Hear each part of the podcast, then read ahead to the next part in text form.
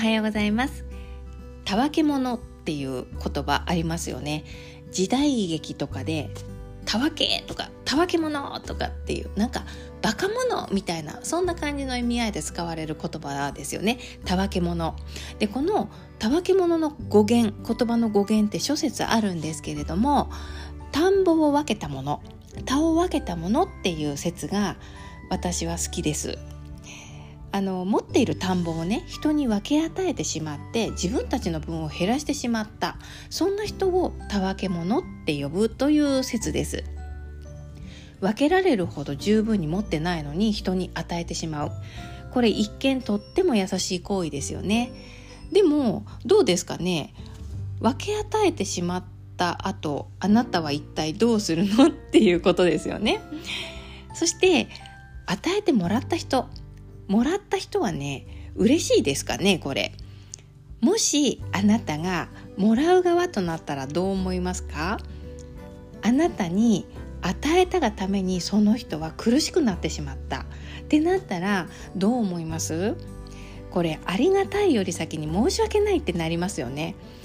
十分な量を持ってない人から分けてもらったわけです。すっごくありがたいんだけれども罪悪感が湧くかもしれませんよね。っていうか湧きますよね。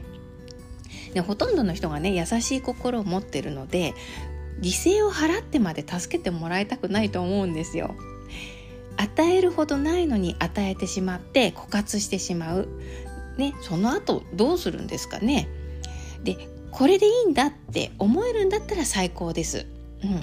素晴らしいと思う。でもまあこれ自業自得だししょうがないなってちょっと後悔がよぎるとしたらたわけ者なんじゃないかなって思うんですよ。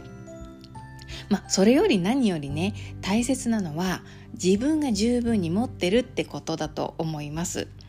お金がないのに振る舞ってしまうと自分がお金に困りますよね。お金は物質だから数えられるものだから管理しやすいけれども例えば時間とか心のゆとりって言ったものはどうですかね？自分が思うほど持ってなかったりすることも多いんじゃないかなと思います。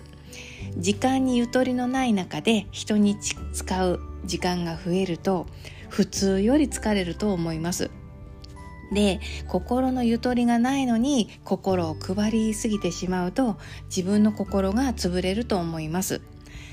与えるって素晴らしいことだと思います。でも無理してまでやるのはたわけ者なんじゃないかなって思うんですよ。そしてねたわけ者ってねあのこうやって考えると結構多いような気がするんですね。たわけ者が。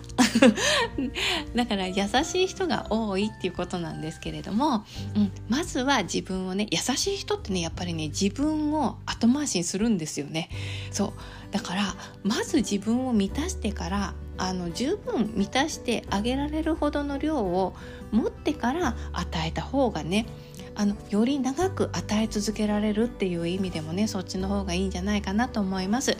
ということで今日の話から拾っていただける点があれば嬉しいです。ではまた。